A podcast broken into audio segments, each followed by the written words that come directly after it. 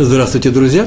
Начинаем наш очередной урок, э, который называется сегодня «Держать слово». Э, урок из э, цикла, который называется «Еврейское поведение». Сегодня у нас «Держать слово», выполнять свои обещания. Это одна из заповедей, одна из, одно из самых важных требований, одно из самых треб, важных требований и в иудаизме.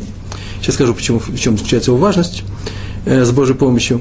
Мы находимся в недельном разделе, который называется Матот. Сегодня сдвоенная глава, э, раздел Тора, но мы будем, возьмем Матот, 30 глава, 3 стих. Там так написано, если кто даст обед, ну, обещание Всевышнему, потом через несколько слов, э, продолжение, то пусть не нарушит своего слова.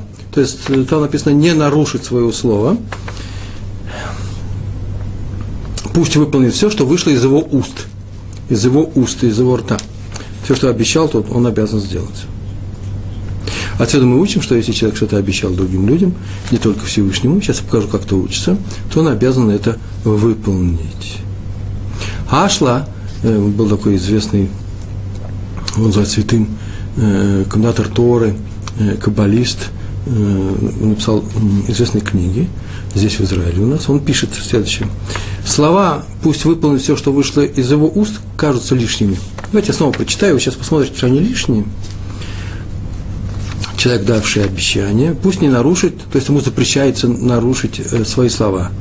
И он должен выполнить все, что вышло из его слов. Это же одно, из его уст. Все это одно и то же. Не нарушит и выполнит. Вот об этом пишет Ашла, они кажутся лишними.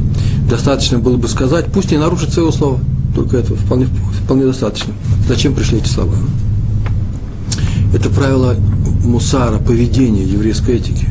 Человек должен быть верным своему слову, даже если он не дал недер Всевышнему. Недер – это обещание в адрес Всевышнему. Э, человек э, произносит его, недер. Э, раньше это так написано в наших книгах, надо было сказать имя Всевышнему при этом, это как клятва, как заклинание, что я сделаю то-то, то-то, или наоборот, не буду делать того-то и того-то. Например, я клятвенно, просто пример, так написано в книгах, я клятвенно обещаю, что никогда не поеду в такой-то город. Жена не хочет, и я, вот я сейчас ее уверяю в том, что ради мира в семье я в этот город никогда не поеду. Это называется недер в данном случае. Собственно говоря, вообще-то недером, строго говоря, являлось обещание дать, э, э, дать э, что-то в храм, в Иерусалимский храм, а именно или цдаку, или деньги на поддержание храма, или деньги, на которые покупались жертвы, или саму жертву принести и так далее. Это и называлось недер. Недер, еще был такой, такое, есть такое понятие недева, это не сегодняшний наш урок, мы об этом не обязаны говорить, когда человек дает по своему по э, своему желанию, хочет даст, а хочет не даст, но раз дал, теперь придется давать. Или когда он обязан дать, и тогда Э, он обуславливает это определенными условиями. Так или иначе, если человек э, не дал недер Всевышнему, то все равно должен выполнить эти э, свои слова, свои обещания, так написал Ашла. И это следует из якобы лишних слов, которые, которые в этом стихе. Пусть выполнит все, что вышло из его уст. Извините. Даже если он не взял на себя обязательства, а только пообещал, должен выполнить. Так сказал, а что продолжает Муше, коленом Гада и Рувена, когда входили в Эрцкнаан, который потом, после исхода из Египта, э, в Эрцкнаан, страну Кнаана, которая потом стала называться э, Эрцисроэль, еврейской страной, э, страной Израиля. Он так сказал, что вышли из ваших уст, сделайте. Так он сказал коленом Гада и Рувена. Мы знаем о том, что евреи после блуждания по пустыне подошли к святой стране Э, э, обогнув Мертвое море снизу, они шли из Египта, с запада, э, обогнув Мертвое море, они вышли на плоскогорье Иордании, там сейчас, где находится страна Иордания, и по ту сторону Иордена, река Иордан, они входили в Израиль, в, Эрос, в еврейскую страну, в святую, в святую землю, и знали, что вся она будет поделена на 12 колен, и вот эти два колена сказали, что им так понравились эти пастбища по ту сторону, что они хотят там остаться, но чтобы не, не отделяться от еврейского народа и чтобы участвовать во всех его э, действиях, они обещают идти во главе войска по э, завоеванию э, святой, э, святой земли. И, а, а их лагеря, их города, их пастбища останутся по ту сторону. На этом уже сказал, вот как вы вышли из ваших уст, то и сделайте. Дали обещание, обязаны выполнить. Хотя они тоже э, вроде бы не давали недр. Как обещали, так и выполняйте. Понятно, что если кто-то дал какое-то обещание, мы не можем прийти к нему и сказать, что вот э, выполняй это, так нас учат э, в наших книгах, так написано у нас у Ашла, так Пятигорский учил в своем видеоуроке. Э, ничего не получится, почему? Потому что у нас нет прав тащить человека за его обещание в суд. Если он не дал, не написал долговую расписку, например, что он обязан платить такие-то книги, или не взял на свое другое письменное обязательство, которое мы можем теперь потребовать через Равинский суд, естественно, э, э, и так далее. Э, но мы знаем, что человек, который не выполнил свое обещание, не держит слова. А ему надо бы его держать, не дай Бог, надо бы его держать, потому что так поступают люди Торы. Так написано в нашем, в нашем стихе. Поэтому мы очень часто в еврейском мире, и многие из вас это знают, добавляют слова «блинедер» без обещания. Блинедер – это значит, я постараюсь сделать, я сделаю все, чтобы так получилось. То, что я сейчас обещаю сделать, это касается будущего. В будущем я, например, собираюсь завтра э, провести такой-то урок. Приходите ко мне на урок, и я его проведу, я его проведу. Э, Блинедер – это мое обещание э, э, в такое-то время. Услышали? Блинедер называется без обещания. Э, так мы добавляем. Я потом еще расскажу, у вас есть пример на эту тему. Другое дело, что когда я хочу сделать что-то хорошее, и вообще-то я полагаюсь на Всевышнего, а о будущем там говорят по-другому. Так говорят «Безрад Ашем». Вся моя с Божьей помощью. С Божьей помощью Он даст нам эту возможность, мы это сделаем, что-то хорошее. Но если я беру на себя какое-то обязательство, например, я обязуюсь завтра провести урок, а именно у нас урок летучий, Э, в э, каждую неделю у кого-то э, нового из учеников следующего, и человек перед уроком, люди приходят с работы, накормят их всех, это тоже вот непростая вещь. Вот я завтра собираюсь это сделать вне очереди, например, вся обязательно добавить нужно бли недер, без без строгого взятия на себя обязанности. Общее правило такое – это очень важные вещи, которые мы часто говорили раньше на первых уроках точно, а сейчас уже, по давно в это не говорили, пришло время напомнить, как к этому относиться. Так вот, если я что-то обещал, я обязан выполнить. Запомнили? Могу повторить. Если я что-то обещал, я обязан выполнить. А вот вы не обязаны. По крайней мере, я с вас требовать этого не буду. С себя я буду требовать, а с вас нет. Почему? Потому что если я не выполнил, это очень плохо. Это крайне плохо, я расстроюсь. По какой причине это получилось? Э, э, буду думать, может быть, в следующих э, обстоятельствах я не буду так спокойно давать такие обещания, если они не выполняются. По крайней мере, я знаю, что у меня есть некоторые объективные причины. А если не объективные причины, я должен менять какие-то свои качества. Я должен справляться, улучшаться, делать шу. А вот другие люди, которые поступили э, не таким образом, как они обещали, и, может быть, даже в чем-то подвели меня, к этому нужно относиться спокойнее. Почему?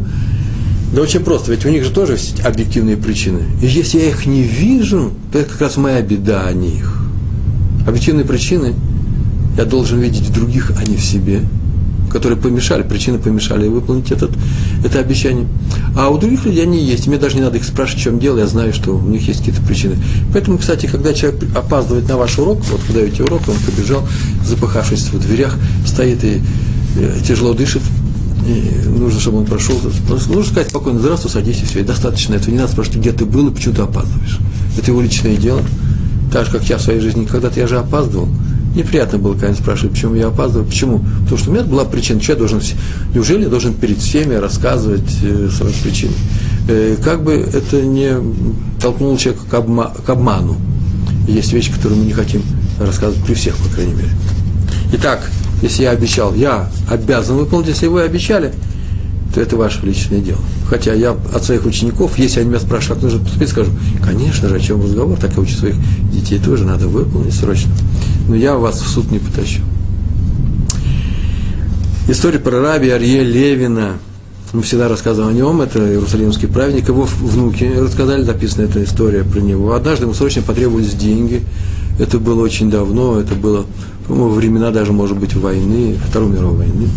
Обычно, надо сказать, он никогда не брал суд, он никогда не брал в долг, старался не брать. Такое свойство человека есть. Да и мы с вами так поступаем, правильно? Ведь без нужды мы не будем брать деньги. А если возьмем, то их нужно будет отдать вовремя. Это есть обещание, это есть обязанность человека. Э, э, в этой истории он взял деньги для того, чтобы помочь другим людям. Э, есть много разных случаев и обстоятельств, когда так нужно поступать. Ему потребовалось 50 лир, деньги были не маленькие, не огромные, но не маленькие, две недели по, по тем временам. 50 лир, может спокойно было жить две недели, даже может быть больше всей большой семьей. И ему нужны были эти деньги только до вечера. Вечером там было написано, что он должен был получить зарплату. Какую зарплату, я не знаю, даже не знаю, где он работал. Но какие-то деньги он должен был где-то получить. И он пошел в ГМАХ. ГМАХ – это касса взаимопомощи. Такая, там, где ты приходишь, обычно люди знают тебя. Э, иногда нужно поручиться других людей, а иногда не нужно, если тебя знают лично, и тебе дают деньги на определенный срок, и ты берешь обязательства на себя, прям устно. Я ни разу не дал письменных обязательств в таких случаях. Я видел письменные обязательства в таких случаях, и их нужно, э, и их нужно э, писать обязательно. Все, что касается денег, нужно писать такие вещи, особенно э, суды, как берем, как сдаем, так по закону. Но бывают случаи, когда срочно нужно было взять, и да, достаточно или свидетелей, или тебе просто верят. Между прочим, вот я сейчас говорю, сейчас вспомнил, есть же интересный пример на эту тему. Я работаю очень часто, бывает такое, что я перевожу книги, с какими-то издательствами я работаю, с какими-то организациями перевожу книги, и у нас есть некоторый договор, э, какие деньги я получу в результате с такую-то работу.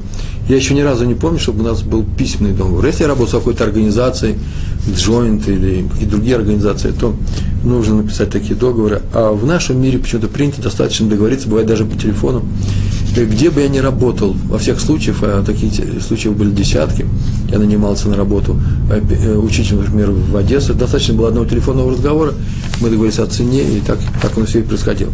Так или иначе, он взял эти деньги, знаете, я все время отступаю. Так положено. Я рассказываю истории, э, так устроен, например, Талмуд. Он все время отходит в сторону.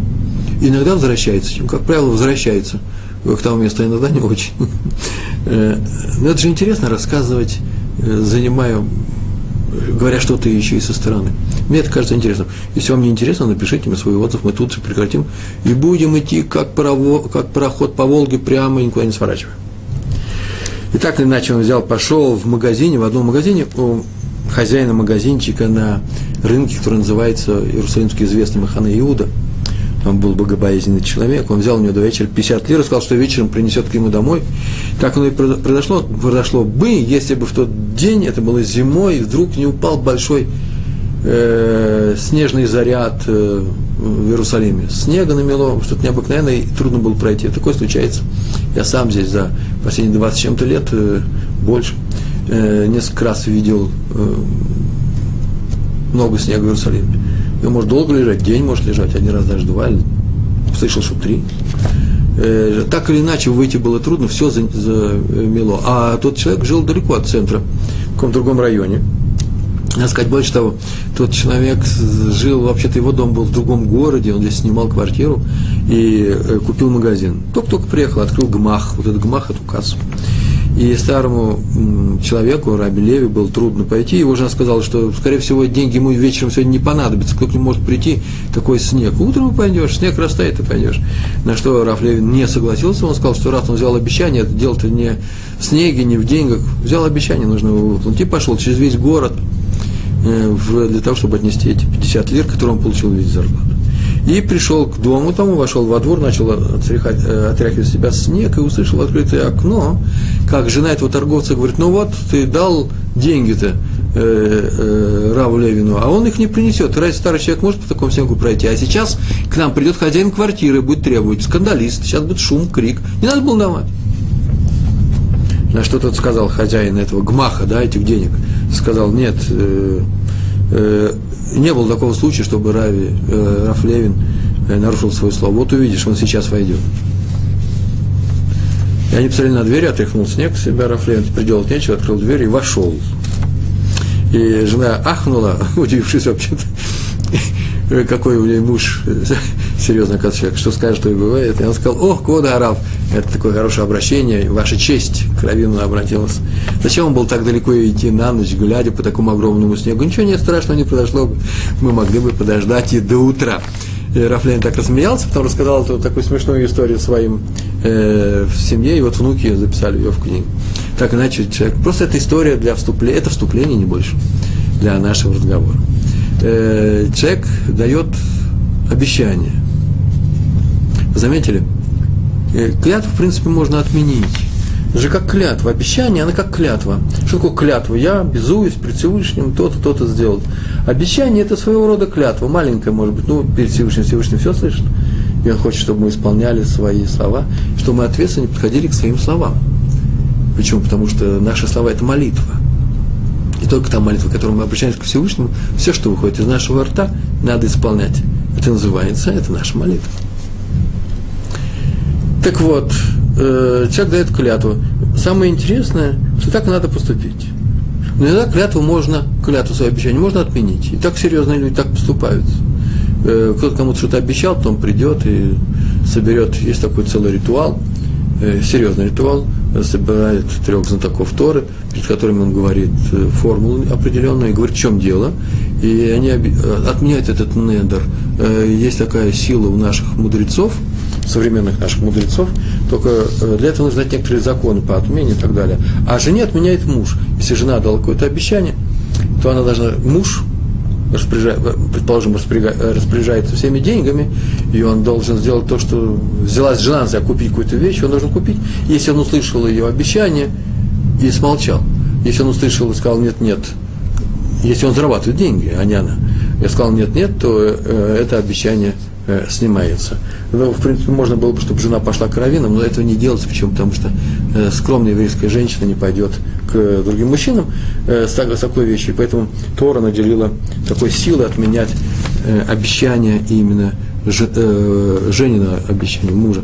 Обратите внимание, видите, как серьезно в иудаизме абсолютно дело с отменой обещания. Это что это, о чем это говорит? О том, что обещания надо свои выполнять. Вот про Араби Ашо Бен Леви – это персонаж э, Талмуда. Я редко привожу истории из Талмуда, но они показались очень интересными о том, как относится Всевышний к нашим клятвам. Он так сильно учился, он был такой очень высокого уровня человек, что в принципе, не мог заболеть. Он ни разу не болел. Почему? И умереть он не мог, потому что Тора его охраняла. К нему не мог подойти Малахамавец, Малах Амавет, э, ангел смерти. Ту Тора его защищала. Написано в трактате Талмуда, в трактате Вавилонского Талмуда, в трактате Ктубот, 77 лист, вторая страница, что послали к нему с неба ангела смерти. Там было написано немножко странная вещь, но я, я скажу, что там было написано, чтобы исполнил любое его желание. Что это означает, не знаю. Знаю, но не важно, не, не, не это тема моего рассказа. И он показался Раби Ашоу бен Леви, дал себя увидеть, и сказал, что он исполнит его желание. И тот сказал, о, очень хорошо, покажи мне мое место в Ган-Эден. Ган-Эден – это в, том, в тех райских кучах, которые я получу после смерти. Он знал о том, что он занимался только Торой, что он должен продолжить занятие Торой. Не потому, что он был уверен, что у него есть грядущий мир, а в том, что он просто не хотел отрываться от Тора, он был уверен в этом. И э, Малах Амавес, Малах Амавет э, взял его и перенес туда – а по дороге, пока они, наверное, летели, до длинный перелет, наверное, он его попросил, показал ему на нож, у него на боку нож был, которым он людей режет. Он, ангел смерти не с косой ходит. Это примитивная вещь, нужно прекратить. Представляете, он ходит с обычным ножом. И э, Раби Ашуа бен Леви сказал ему, что дай мне этот нож.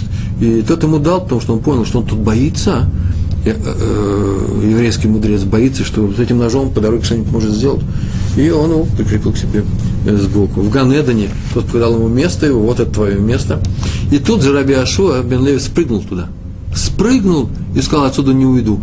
А, э, чуть не сказал, черт, сатан, да, Балахамавас, ангел смерти, схватил его за одежду, схватил и держит. И говорит, нет, нет, нужно уйти. Мы, э, об этом мы не договаривались. И тут раздается голос Всевышнего. Сказал голос с неба, они уже на небе, наверное, раздается. Да, а Раби Ашу самое главное сказал, а я клянусь, что я отсюда не уйду. Громко, вслух сказал полную формулу клятвы. Клянусь. И Всевышний сказал, если бы он поклялся так, что нельзя отменить, то он не выйдет. Я не допущу, чтобы он вышел. А если он поклялся так, что можно отменить, то, пожалуйста, можно его отсюда взять. Но ангел смерти пожал плечами и говорит, ну, по крайней мере, пускай отдаст нож. И тот отказался, потому что он решил, что возьмет сейчас нож и зарежет меня тут же, прямо здесь. Я сейчас не сторой. И тогда раздался с неба голос, прям написано уже не Всевышний, а прям голос, раздался еще более высокого неба и сказал, отдай, дай нож, он нужен для других людей, не для тебя. Тот ему отдал. Отсюда мы видим силу клятвы, силу клятвы человека. И, э, даже Всевышний не, на, не может нарушить то, о чем поклялся человек. Но все это, конечно, зависит от его праведности, от уровня его праведности. Так или иначе, сейчас мы с вами изучаем сегодня, э, рассматриваем, например, показываем о силе слов и желаний человека. Я вам сейчас скажу одно правило, вы не будете удивляться? Послушайте, какое оно правило. Без всяких э, предуведомлений. Правило такое. Вот что человек попросит Всевышнего, что он скажет, так оно и будет. Что он захочет, так и будет. Он лучше сказать. Вы теперь можете спросить меня, это любой человек? Спрашиваете. Любой человек или нет? Отвечаю, да. Любой человек попросит, Всевышний сделает. Другое дело, что уровень этой просьбы зависит от уровня этого человека. Если у него высокий духовный уровень, да, так и сделают. Если у него небольшой духовный уровень, если он не сделал свои уровни своими руками, не сделал выполнением заповеди, то понятно, что его слова, они мало что значат. Меньше значит, чем тот, чем слова того человека, который смотрит за своим ртом, который ответственно к этому подходит, который молится ртом и учится ртом, и со Всевышним разговаривает ртом, я говорю ртом, одними и тем же речами, одним и тем же своим э, э, душой, душевным наполнением. И также с людьми он разговаривает. И если он скажет, попросит Всевышнего что-то сделать, Всевышнему первая реакция Всевышнего этого мира сделать, дать. Другое дело, что нужно быть достаточно умным человеком, чтобы не просить тебя что-то во вред. Можно много чего напросить. Как мне один ученик сказал давно-давно, сказал, вот ты хорошо дал бы мне 3 миллиона в лото. Слава Богу, Всевышний не каждому дает 3 миллиона в лото, потому что это не тот уровень, не потому что он не может, а потому что вы, выдержит ли человек эти 3 миллиона, не, не раздавят ли они его? И так далее. Так или иначе, человек должен исполнять все, в чем он поклялся, все, что он обещал, почему это называется серьезное отношение к словам, что Всевышний все наши слова слышит. И поэтому мы неоднократно, часто очень говорили на эту тему, что не стоит говорить плохое о людях, потому что и это слышать, слышат. Тут ты становишься свидетелем того, что человек плохой. И не надо никому желать ничего нехорошего.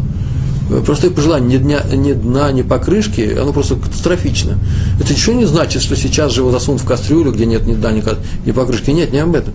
Ну и это будет учтено в общем хоре, в общем э, мнении всей общины по поводу этого человека. И это будет учтено. Поэтому нам нужно становиться причиной тому, что другому человеку станет плохо. Как бы нам, не дай Бог, от этого не стало плохо. Да? Это же один из наших общин. Мы сегодня говорим про обещание. Раби Йосеф Канеман, это следующий персонаж нашей истории, или наших историй, глава суда в, в Поневеж. Он э, всегда сидел вечером. Вот у него интересно было свойство. Когда начался Рожа Ашоны, Новый год еврейский, и все идут после синагоги домой, и он шел домой. Все садились за столы в кругу семьи. Помните, да, что мы делали там разные симоним, это признаки объясняли, чтобы нам было как, э, нас было как зерен граната, год был сладкий, как яблоко, все фрукты с головой рыбы, все это, все это говорится в кругу семьи. А он всегда садился отдельно. У него была семья, он садился отдельно. У него был накрыт стол, и он там сидел, в душ, садился и кушал. И так продолжалось с года в год. И никто не знал, почему. Ну, кроме близкой самой семьи. И вот однажды его ученики спросили его, что это за обычай такой. И объяснили, это очень важно, когда мы что-то спрашиваем у равина крупного, э, неважно, хасидский раф, литовский раф, опять нужно добавить такую фразу. Мы спрашиваем не ради любопытства, чтобы Туру выучить, потому что каждое действие праведного человека – это же Тора, и мы хотим что-то здесь подчеркнуть. И они подчеркнули. Знаете, что сейчас они подчеркнут? Что сейчас они подчеркнут в нашем рассказе. И он сказал, однажды, очень давно, он поехал в Америку собирать деньги для, для Ешивы. Я не написал, в каком это было году, но это было очень давно. Собирать деньги на Ешиву. И там он договорился заранее, списались. Договорился с одним богатым человеком, который жил в Чикаго, Чикаго. И поехал он к нему из Нью-Йорка в Чикаго. Чикаго, по-русски. И приехал он туда прямо перед Рожешана. Ну, за несколько дней, может быть. И там он с ним познакомился лично, был хороший, приятный человек, и получил от него приглашение вот тот обещал ему большие деньги, знаешь, приглашал, приглашение на трапезу, новогоднюю трапезу. Вот этот вечер, он не дома, он все равно не в Израиле, он его приглашает. Что делать? Дело в том, в этом месте дальше написано было, что он сказал и так далее. Я подумал, а почему он не согласился? Я спросил своих детей, например, прямо сегодня. И мне все дети сказали, пап, ты что, а ты тоже пошел? Я говорю, ну что ж теперь? Ну, дети мне так не сказал, ну вам скажу, большие деньги на Ишиву. Ну, я не буду там все на свете кушать. О, говорят дети, все дело прям в экшер называется, да, в каш, кашруте. Не все у всех едят. Что он делал раньше? Раньше он в таких случаях ел отдельно – куда бы он ни приезжал, если незнакомое место, незнакомые люди, он или в гостинице оставался, или там при синагоге где-то, и не, не ходил. И здесь он должен был его не обидеть. Обидеть нельзя. Обижать людей нельзя. Это правило, всего нашего цикла. И э, что, э, э что ну, а, и отказаться нужно. Поэтому он сказал, вообще-то я обычно ем отдельно. Он забыл добавить, что в таких ситуациях я ем отдельно. Он сказал, вообще я обычно я ем отдельно. И когда все это прошло, и он остался на дне, вдруг он понял, что что он сказал-то? Он не сказал блинедер. А блинедер здесь нечего даже говорить, это же о прошедшем. Он же не обещает чего-то. Он же не сказал ему, а в, в дома я ем со, со своими. А с обычно выглядело это так, как будто он всегда ест отдельно. Он вернулся домой, и в первый раз же шла, сел отдельно и сказал, я ему сказал, что я ем отдельно, теперь всю жизнь я буду есть отдельно, чтобы я не был обманщиком перед самим собой. Вот это ученики выслушали эту историю, и, по-моему, ее нужно было рассказать, и он ее рассказал. Вы заметили, между прочим, разницу какую большую? Ведь обещание это о будущем, что я буду делать. А он сказал, ведь он сказал о, настоящем. Вот я сейчас делаю. Про другое дело, что он, может, сместил акценты, и он тут же исправил себя, сказал, акценты не смещаем, теперь отныне я буду кушать именно так. Это называется клятва как на все будущее. Как будто на будущее дал клятву. Можно ли попросить человека простить долг, если долг большой и отдать сложно? Я не совсем понял вопрос. Э, Почему? Потому что можно ли попросить человека простить долг? Кто его просит э, просить долг? Тот, кто взял эти деньги? Можно только попросить, э, как я понимаю, отсрочить этот долг. Это можно попросить. А совсем простить его, как называется это, какое-то очень интересное слово, в России сейчас используют, сейчас как ре, реконструкция или развал долга, да, мы взяли в вашей стране там несколько миллиардов, а теперь мы просим, что нас простили. Один человек может пойти попросить с другого, чтобы мы простили этот долг. Как он может попросить? Перевести долг на себя. Долг – это то обязательство, которое не прощается. Человек может просить долг, ничего страшного нет в этом. Если у вас есть такие силы, у вас есть такие силы прощать долги, есть люди, которые могут ждать до бесконечности. Они не требуют. В некоторых случаях, в некоторых случаях может, могут продлить его. В некоторых случаях могут вообще сказать, и такие случаи прямо в моей жизни бывают. Я просто вижу вокруг себя. Как говорят, когда будет возможность, верни. Э, это называется дал цдаку. Цдаку вообще дал цдаку. Э, э, но дал цдаку самым красивым образом, а именно, я тебе дал как долг, считай как долгом, если тебе неудобно брать цдаку, ты не хочешь зависеть от других, от чужих подарков, называется сунаматанот и хе, тот, кто ненавидит нужно не, не любить подарки, брать подарки. Надо любить подарки, давать подарки, но не брать. Так вот, если такие люди, то э, ему так и говорят, когда можешь, отдашь. Но совсем простить долг, попросить, простить долг, надо подумать, это что очень специфическое. Если долг большой и отдать сложно, если он маленький, тоже можно. В том случае попросите простить долг маленький, чтобы не носить большого еще. Вопрос остается. Из того же стиха, о котором мы сегодня говорили, если кто даст обед Всевышнему, пусть не нарушит своего слова, пусть исполнит все, что вышло из его уст.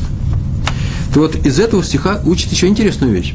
Надо заботиться о любом своем слове, чтобы был, прям законы формулируем, чтобы а, э, была от него, от этого слова, только польза и браха, благословение ему самому и другим людям, и никакого ущерба. Могу повторить, надо заботиться о том, что все наши слова были полезными, нужными и весомыми.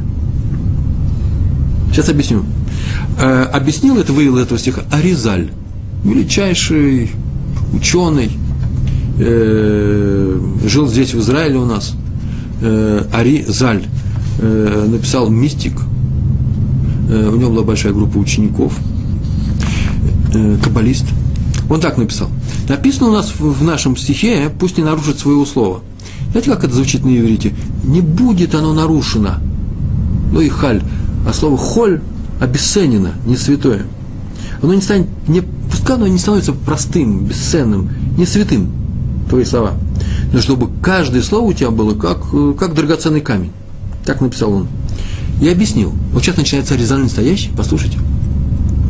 Ведь каждое слово, наше слово, которое выходит у нас из уст, влияет на высшие миры, на все, что сверху, на все духовные миры называется. Если слово чистое, святое, две вещи, чистое и святое, возвышенное, направлено к Всевышнему, и чистое, значит, не иметь примеси нечистоты, то оно создает защитника, называется Синегор. Синегор – это тот защитник, который нас на суде будет защищать. И если у нас, э, не дай Бог, чаша весов в, на, в нашем случае, в случае каждого человека, у любого человека, склоняется в сторону наказания, а не в сторону, в сторону награды, то Синегор добавит свою какую-то лепту на чашечку э, награды, спасения. И ну, мы избежим наказание. Любое слово хорошее, святое, возвышенное, помогающее людям, как и молитва, оно делает себе нам синегор. А вот если оно бесполезное, не святое, не нужное, не, не дай Бог грязное, не дай Бог наносящее ущерб другому человеку, проклятие какое-нибудь, то оно создает категора. Категор – это ангел зла. Малах Ара, так написано. И об этом так и написано. Харизаль сказал, все, что вышло из его уст, пусть будет сделано – что называется «будет сделано само по себе». Мы переводим «пусть он сделает», что мы переводим как «пусть он сделает», да? А написано «будет сделано». То есть он сказал снизу, а сверху это сделает. Мы уже говорили на эту тему немножко в самом начале, вот сейчас это продолжение. Э, Всевышний делает то, что говорит человек. Хоть как, хоть чуть-чуть, хоть на йод, йоду, йоту, совсем маленькую точку, а мир сдвинется именно в эту сторону. Раби Ерахмиель Ильяу, глава Ешивы Эсхайм э, в, э, в Монтро под Цюрихом, есть такой город. У него была Ешива, у него смертельно заболела жена, и было уже плохо, и врачи сказали, что дни ее сочтены. И в это время, прямо в эти дни, приехал к ним в общину э, раввин современности, я уже о нем говорил, Рави Йосеф Шломо Кагенман. Канеман, Канеман. Кагенман это сложно привести, да? Канеман. И глава Ешивы решил ничего ему не говорить про состояние своей жены, ни слова не сказал, и даже на лице у него не было ни сумрачности, ни заботы, а забот было очень много врачи, спасение за жизни человека. Приехал такой крупнейший раф, равен современности. Это редкий случай, это браха сама приехала. И вокруг него создали, создали праздничную атмосферу, уроки шли один с другим. И, и он его просил дать урок в Ешиве. И он давал урок. А он был крупнейший специалист по Аллахе, по законам и специалист по Талмуду. И он взялся дать урок по э, трактату Талмуда, который называется Ктубот, Ктубас. И он давал там урок на тему, есть такое правило очень интересное. Э, оно так формулируется. Род, который запрещает, он и разрешает. Специфическое правило. Что запрещает самому себе или другим, то и разрешает. Такое же, каким способом мы что-то запретили, таким способом можно и разрешить. А один частный случай в клин клином вышибает, как его лечит и так далее. И он дал эту лекцию. А в конце лекции сказал, что лекция закончена. И вдруг он такую фразу говорит – он закончил лекцию, поднимает руки и говорит, Рибоно Шалилам, господин этого мира, мы только что выучили правила, тот, кто запрещает, тот и разрешает. Прошу тебя, выполни теперь ты это правило. Не дай умереть этой праведной женщине, которую ты присудил к смерти, если ты ее присудил. Сейчас придет Малахамавит, ангел смерти, то отпусти его обратно, верни его обратно. Ты запретил, ты и разреши. Так он сказал – и все сказали «Амен». А утром э, врачи пришли, она была при смерти, пришли врачи и сказали, о, чудо случилось, э, медицинское чудо, так было написано, медицинское чудо, оно зафиксировано, э, что она выздоровела. Есть такое правило, мы уже говорили об этом, что как праведник скажет, так небо и сделает. Поэтому, когда мы идем за благословением, кстати, к своим раввинам, то это не потому, что они провидцы, они знают, что с нами случится. Нет, что они скажут, то и бывает. Он сказал, мне будет хорошо, мне должно быть мне и будет хорошо, я в это верю. Есть примеры, я об этом сейчас мы немножко поговорим, потом вернемся к нашей теме, что мы должны смотреть за своими, за своими обещаниями. Но сначала, как Всевышний смотрит за обещаниями праведников. Так почему праведник, как праведник скажет, так небо и сделает? Почему? Да потому что праведник сам, как он скажет, так он и сделает. Вот, кстати, между прочим, связь. Он же смотрит своими словами, Всевышний смотрит за его словами. Поэтому, между прочим, все пророчества нашему народу даны только потому, хорошие пророчества еврейского народа, потому, что они исполнятся, потому что евреи выполняют то, что они обещают другим людям. Это на этом основа всего. В частности, евреи на Синае, на горе Синай, э, взялись исполнять, учить Тору. И поэтому Всевышний не отменяет своих обещаний, своих пророчеств от еврейского народа. Только именно в силу этого. Мы обещали, и он выполнил свои обещания. История про раби Ирша Михаила Шапира.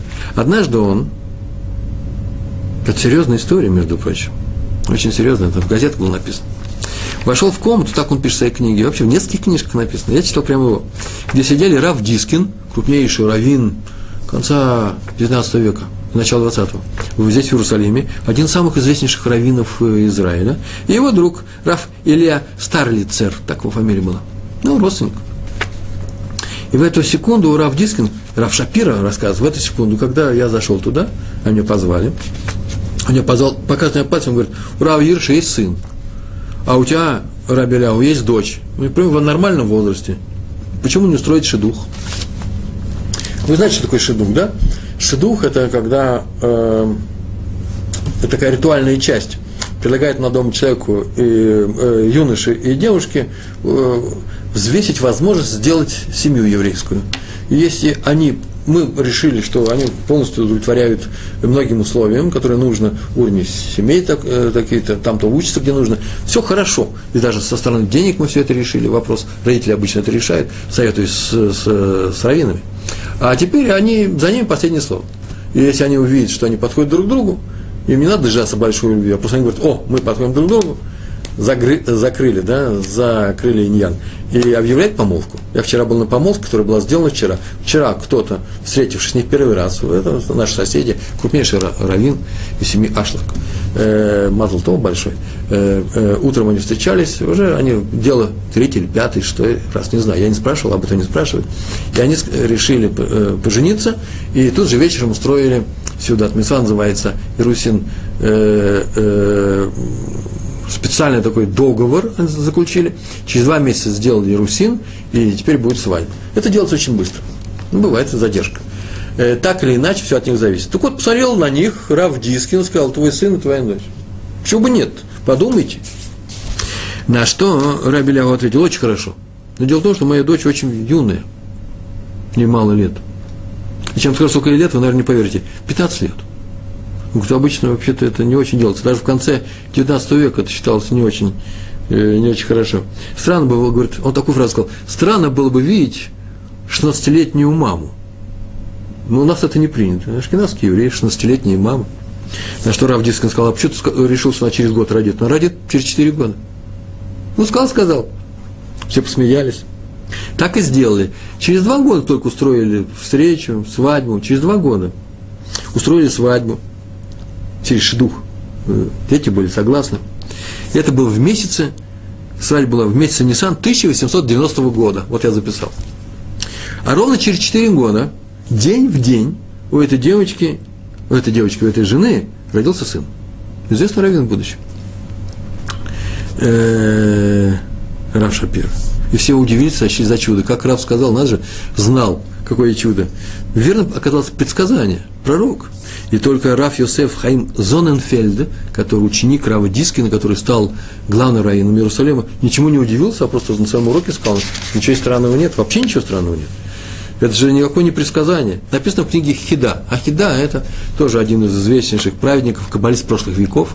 Он так написал, что вот на этот стих «все, что вышло из его уст, будет сделано все», только отсюда же мы учим, что если человек говорит по делу всегда, всю жизнь, только святые чистые слова – которые касаются исключительно Торы, и ничего отвлеченного, ничего ненужного, то небо выполняет все его слова с точностью до, до мельчайшей детали, с точностью до дня. Он сказал 4 года, и будет через 4 года, ровно через 4 года.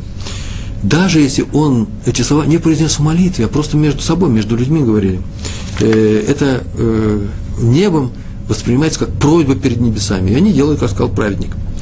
Так э, наш учитель Рав Дискин выполняет э, написанное. Он не дает простым и будничным, словам э, быть произнесенными, поэтому они исполняются. Его слова. Такая история. Была еще одна история. Я уже об этом говорил, и сейчас я напомню еще раз. Это очень важная вещь. Надо опасаться говорить нехорошие слова в адрес других людей. Они тоже выполняются. Даже если мы с вами не праведники, лучше этого не делать. А уж у праведников, Раби Йосеф Хайм Зоненфельд, о котором сейчас только говорили, да, сейчас только говорили, главный раввин Иерусалима, однажды услышал, как один из его учеников, приближенных, проклял э, какого-то злодея в городе, в Иерусалиме. Прям проклятие по всей, э, по всей программе. То-то, то-то тебе сделает до так-то, так-то, до таком-то вот сроку. И он услышал это и расстроился. Несмотря на то, что тот злодей выступал против Торы, э, проклинал раввинов, э, вот за это он его и проклял, его ученик. И как он проклял? Сказал, что у него не будет будущего, грядущего мира. Он услышал об этом и расстроился. Несмотря на то, что тот посмеялся, когда ему сказал, у тебя не будет будущего мира. Мне не нужно никакого будущего мира. Раф Зоненфельд расстроился и сказал, у нас такого обычая нет. У нас в еврейском мире. Проклинать евреев, даже если они злодеи. Да, пока они живы, находятся среди нас такие злодеи, мы должны с ними бороться, выступать против них, защищаться. Они нам часто мешают исполнять Тору, делать нам какие-то виды ущербов, моральные, материальные. Понятно. Но как только они умирают, Всевышний может сжалиться над ними, рахамим, сжалиться над ними и наделить их, наделить их грядущей жизнью. Они часть нашего народа, который, который любим Всевышним. Всевышний любит евреев, весь народ, и они часть нашего народа. А раз так, то как можешь ты отнять словами, не дай Бог, отнять словами грядущую жизнь у какого-то еврея? Это не надо делать. Э, то же самое рассказывается, та же самая рассказывает о великом раввине. На самом деле великий раввин, раввин Сатмарский, Ребе, Адмор и Сатмар, э, Раби Йоэль Тительбоем.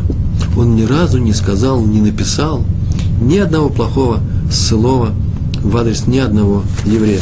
А вот, между прочим, среди нашей русской среди то же самое происходит. Был такой величайший раввин, э, благословенной памяти Раф Исаак Зильбер. Кто, если спрашивали, я уже как-то говорил об этом, э, Рэба, вот скажите нам, пожалуйста, про такого-то ученика, э, папа молодой девушке говорил, хотим сделать шедух. Может быть, э, можно э, с ним устроить шедух? Он говорит, ой, это совершенно замечательный человек. Всегда говорил, вообще-то лучше меня не спрашивайте, я всегда всех похвалю, я не объективен. Потому что как я могу сказать плохое слово о каком-то еврее? Кто я такой? Он такую формулу брал. Кто я такой, чтобы плохо говорить о евреях? Это разве? Этому есть обоснование. Равзон Фельд сказал то же самое Раф э, Йоль Титльбой. Теперь еще одна документальная история. Документально она зафиксирована про хасидского адмора из Кумарны. Кумарна – это хасидское движение.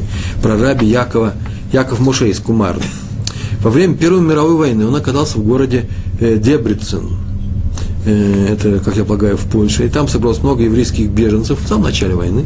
Потом фронт пошел дальше, на восток. Он их утешал, учил, Тору преподавал, обнадеживал. Он такой человек был, у него открытый дом был.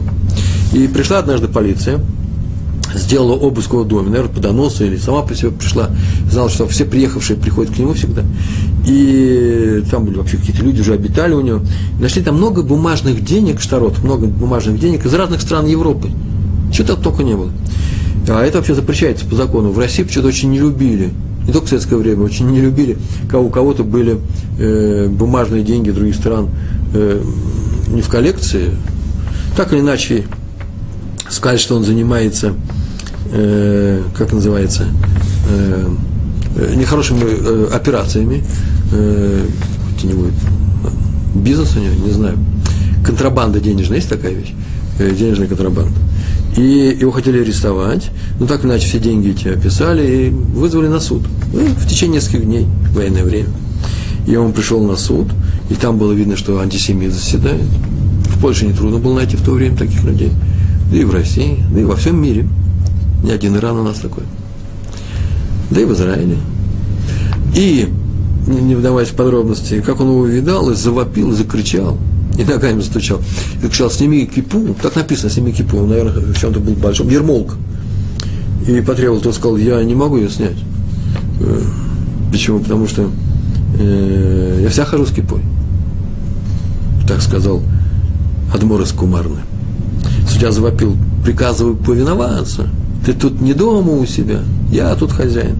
На что Раф Скамарн снова спокойно сказал, показав на него, вообще-то он тут везде хозяин. Он мне сказал носить кипу, я бы носить кипу. И тут он закричал, я тебе сейчас покажу, кто тут хозяин. Выбежал из своей кафедры, подбежал к нему и ударил его. Ударил его, ну, наверное, не сильно, и написано, что Раф упал. Он только посмотрел на него, поднял руку, показал ему на его руку и сказал, а вот эта рука, смотри, смотри за своей рукой, она скоро отсохнет. И так он сказал, спокойно сказал, вот спокойствие убивает этих зверей всегда. И так проникновенно это сказал. Он не сказал проклятие, он просто сказал, смотри за ней. В смысле, управляй ею. Что-то испугался, сказал, сегодня суд отменяется, переносится на завтра. На, на завтра все пришли. Город Дебрицен. Написано было в газетах. На завтра, все пришли, а им сказали там внизу, что судов сегодня не будет, судья не пришел, приболел. Ну, второй день то же самое, а потом суд и отменился. А через несколько дней он прочитал в газете, прибежали, пришли и сказали, принесли газеты, что судья заболел, главный судья города заболел странной болезнью. У него начисто отсохла правая рука от ладони до плеча. Начисто высохла. Такого еще не было. Почему это случилось? Это он прочитал в газете, это написано в газетах. Следствие. А следствие касается нас. Евреи, смотрите за своими словами в адрес тех, кто нам сделал плохо. Вот как бы мы не сделали плохие вещи, если, вы, не дай Бог, мы не на таком уровне находимся, но смотрите, Всевышний прислушивается к нашим словам. Но так э, бывает не только с проклятиями, но и с брахой. Браха – это тоже серьезная вещь. Про Гаон Илья Уязвина рассказывает, что в дни Суккот он сидел в своей суке и учился – сука, это значит, что это такое. Шалаш специальный, он там сидел, учился. Пришел один еврей и сел в сторонке, прямо при входе, было темно. Так вообще поступали э, к великому праведнику, большая сука, прийти и получить там благословение. Это же благословение сидеть в, в суке, в сукот, в праздник сукот. Но он так получилось, что э, Гаон, Ильяу, да, а, Агра, а Гаон – из Вильны его не заметил и даже ну, поприветствовал, может быть, но не обратил внимания, кто сидит. И тот посидел, посидел, потом решил, что, наверное, он в чем-то провинился, что-то нехорошее сделал. Раф на него сердит, решил потихоньку уйти. Но уйти нельзя же, прежде чем э, не выяснишь, э, в чем вина. Ведь нужно же ее исправить. Поэтому он подошел и просил, Раф, вот, я ухожу. То посмотрел на него и ну, вообще он взял и спросил в чем я виноват тот э, узнал его тут же и сказал, о, ты ни в чем не виноват, просто я тебя не узнал в темном углу, подойди ко мне поближе, он подошел, он положил ему руку на голову и сказал, пусть продлит твои дни Всевышний до ста лет, за то, что ты пришел ко мне разделить радость в, дне, э, в день радости Тора. Это Сукот, это праздничный день радостный. Ты пришел ко мне, вот за это да продлит он тебе и даст он тебе сто лет жизни. И еврей действительно долго, очень много жил. Долго прожил он, и ему было 98 лет, он очень серьезно заболел, и родные вызвали врача, он, пришли врачи, и он даже их не пустил, он говорит, не нужно мне никаких врачей, у меня еще осталось два года и два месяца от благословения э, Веленского Гаона. А раз так, то, говорит, меня ничего не, не, меня ничего не тронет, я, у меня гарантия. И действительно, э, так и случилось. Он умер ровно в день своего рождения, и весь Вильнюс это отметил, когда ему исполнилось ровно 100 лет по еврейскому календарю и вся Вильна, весь город провожал его на кладбище. Так было написано в те времена. Еще одна история про Рави Дова Береша Файнфельд, э, Адмора из Щебани. Он рассказал, что когда к ним в город прибыл Равшах и давал Драшу, Драша – это некоторые э, развернутые в виде лекции комментарии на определенные стихи в Торе, так он рассказал это в синагоге, то после Драши он пошел в дом Адмора, э, Адмора из Щебани, Равшах пошел, и там еще несколько часов они сидели, занимались Талмудом, очень серьезно провели время, и, говорят, очень воодушевленно они учились, и докопались до больших глубин, и вдруг к ним спустились люди и сказали, что нужно срочно, срочно уходите Равшаху. Почему Равшах Коэн? Вы знаете, что такое Коэн, да? А там наверху агония, человек в присмерти. Сейчас нельзя находиться Коэном э, в этом доме. На что Равшах э, вздрогнул, потому что сейчас оторвали его от Талмуда, и выслушал все это, и как стукнет кулаком по столу сказал, никто ни, никуда не умрет. И никуда мы не выйдем, пока не закончим этот отрывок судья, да, пока не закончим этот отрывок с Талмуда. И снова они начали заниматься. Еще там еще два часа провели. И никто никуда не умирал. После чего встал, он вышел, попрощался, и в ту секунду, после того, как Раф Шах, который сказал, никто не умрет, как обещание, и слово было услышано на небе, и только тогда умер тот больной. Ему пришло время, он был в вагоне, пришло время умирать. А теперь возвращаемся к первой теме. Не только Всевышний выполняет то, что говорят праведные люди, но и все мы должны уметь держать свое слово. С этого начали.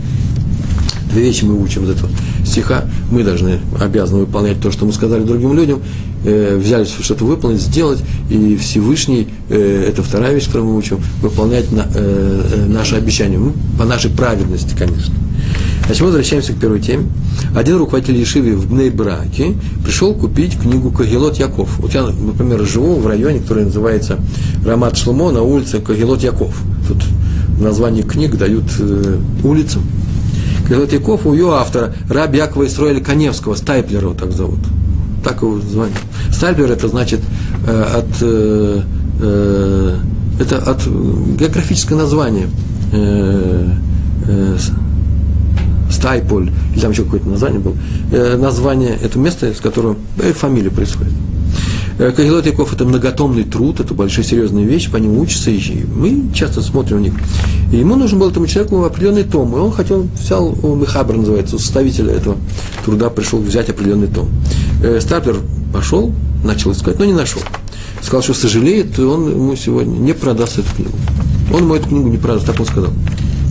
Почему? Потому что ну, э, надо даже подождать до следующего тиража, это закончилось.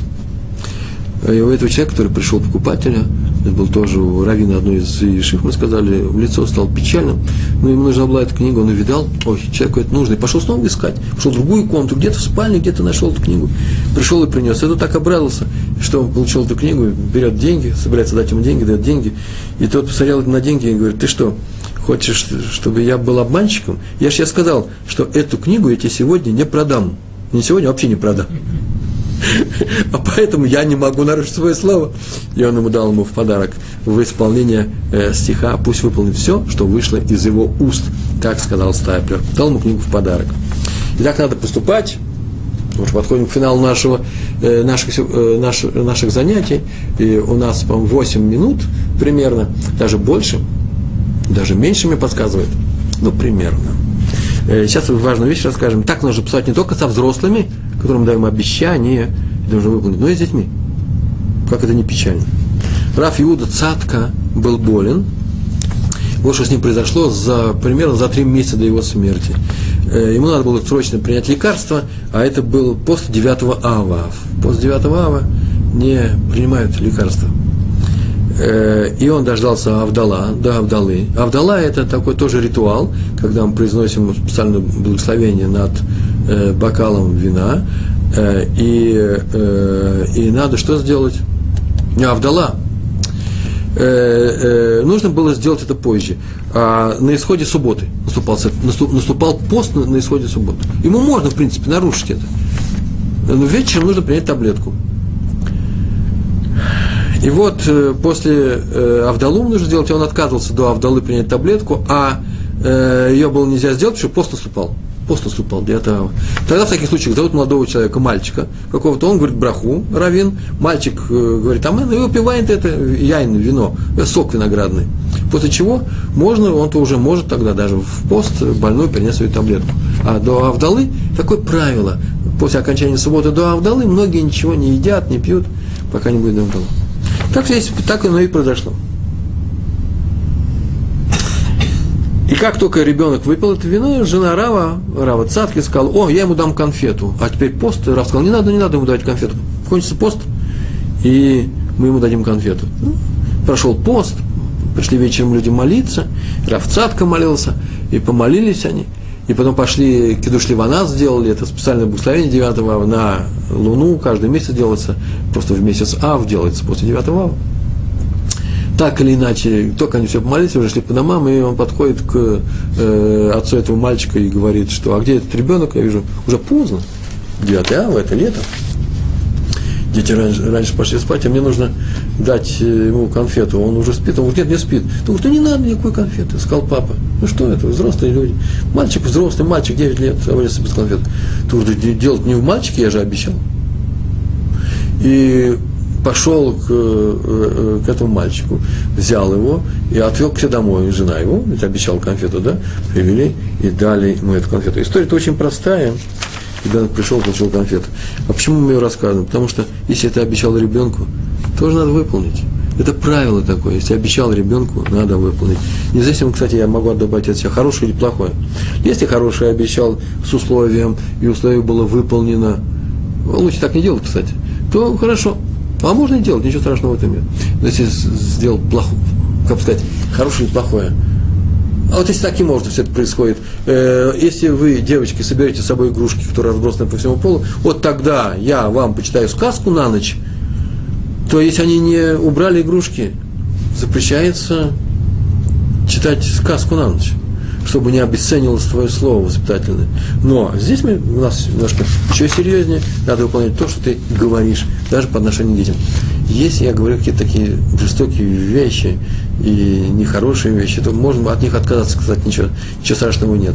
Но в данном случае как раз это было бы хорошо сделать, чтобы воспитательный момент. Э, без сказки они могут пережить. В следующий раз они э, уберут свои игрушки. Только не наказывать детей жизненными важными вещами, едой э, или э, отдыхом каким-то. Если все пошли в детский сад, и этот мальчик сегодня с утра себя не очень хорошо вел, ему сказали, ты не обижай никого, иначе мы с тобой в детский сад тебя не возьмем, детский сад, детский э, зоосад, зоологический сад, в парк то нельзя ему сказать, мы тебя не возьмем. Почему? Потому что это жестокость. Жестокие вещи не надо э, исполнять. Если можно э, их не исполнять. Это дети. Это по к взрослым очень часто. Мы не спешим наказывать друг друга, а выполняем только то хорошее, что мы обещали сделать. Комментатор Талмуда Пней Яшуа, Раби Яков Яшуа из Кракова, написал, что он сидел дома, это произошло в 1703 году, и учил Тору. И написано во всех хрониках, произошел страшный, он был молодой, страшный пожар Э, кто-то неосторожно там обращался, как было написано, с несколькими бочками смолы, и они загорелись. Там не было э, хашмаль, не было электричества, не короткое замыкание. Так иначе разразился в их квартале страшный, страшный пожар. Здания рушились, падали, вплоть до подвала выгорали. Погибло 63 человека в этом квартале, мало кто успел спастись. А сами, самое интересное, что Раби Яшуа оказался посреди прямо всего этого пожара. Прямо посредине. Все, и он был отрезан огненной стеной от дверей, от окон. И тут, так он написал в своей книжках, он стал молиться, господин мира, если ты укажешь мне путь отсюда, наружу, покажешь мне этот путь, наружу, то я никогда не выйду из дома учения. Буду учиться и писать то, что, что понял в законах. Комментарий написал, решил. И тут он вдруг повторял и увидел между столбами, в том помещении, где он находился, ясная прямая дорога просто, там вообще ничего не было, никакого огня не было. И он спокойно вышел, и у него не было никакого, даже, даже э, ожога не было на нем. Вышел как никто. Почему? Потому что он сразу понял, что это э, с небес, и он сел за свой огромный труд, Пны Ашуа, на котором мы сейчас изучаем. И по, так он дал обещание и выполнил. Хатам Сойфер, Раби Муше Сойфер, великий талмудист, ему было 9 лет. Все знают, кто такой э, Хатам Сойфер, правильно? Ему было 9 лет. Его учитель Раби Натан Адлер, Носан Адлер, э, получил приглашение быть главным раввином в городе Босковице. Я так не, знаю, что такое Босковице, я его не нашел. Может быть, сейчас в Вроцлав, я не знаю. Польша. Моравия, так или иначе, это город был в Моравии, и он должен был покинуть Франкфурт, где до этого жил. И собрались, собрались все ученики э, на прощание, и причем какое прощание, известнейший Раф Натан Адлер уезжает, какой брахон, он каждому давал браху каждый о чем-то просил его, и он это выполнял. И когда очередь настала маленького Моше, будущего Хатам Софера, 9 лет был человеку, тот пожал ему руку и сказал, что ты, мальчик, очень, вот я хочу учиться с тобой, я буду учиться с Равом. Всегда. Так он сказал. И отошел в сторону. Сказал, сказал, ничего не попросил. А потом вдруг подошел, говорит, ой, я не сказал блинедер. Что теперь мне делать? Я не сказал э, несерьезно. Всякое я постараюсь. Тот сказал, подожди, что значит ты не сказал блинедер? А ты что, вот это важные слова, вот на этом я хочу закончить. А ты что думаешь, если ты не сказал блинедер, теперь можно не исполнять? Кто сказал? И ушел. И мальчик, у него нету ни одежды, ни, ни разрешения папы с мамой, но это еще можно решить, потому что семья была праведников. Денег нету никаких, ни одежды, зима. Что он сделал? Он подошел к нему и говорит, я поеду с тобой. Тот посмеялся, ну, мальчик маленький, вот ничего страшного, потом приедешь, вырастешь большой. У меня и места нету. Ну, ну ведь я недер дал. И когда он поехал, он побежал за его телегой, за его каретой. Написано, бежал два часа. Уже за город выехали, он бежал два часа. И пока обессиленный не упал. И когда он упал обессиленный, то он упал на, э, э, и скатился с, с откоса. Камни были по бокам, он скатился вниз. И шум камней, которые катились рядом с ним, оставили эту карету, вышел Раф, взял его, обнял, дал ему браху, посадил с собой и увез. Может быть, из-за этого случая мы получили хатам софер. Значит, отсюда следует, что даже если мы добавляем слова блинедер, постараясь выполнить, надо выполнить. И если мы будем выполнять все свои обещания, то Всевышний выполнит с Божьей помощью все обещания, которые он взял перед еврейским народом. Большое вам все, большое вам спасибо, всего хорошего, до свидания. Шалом, шалом.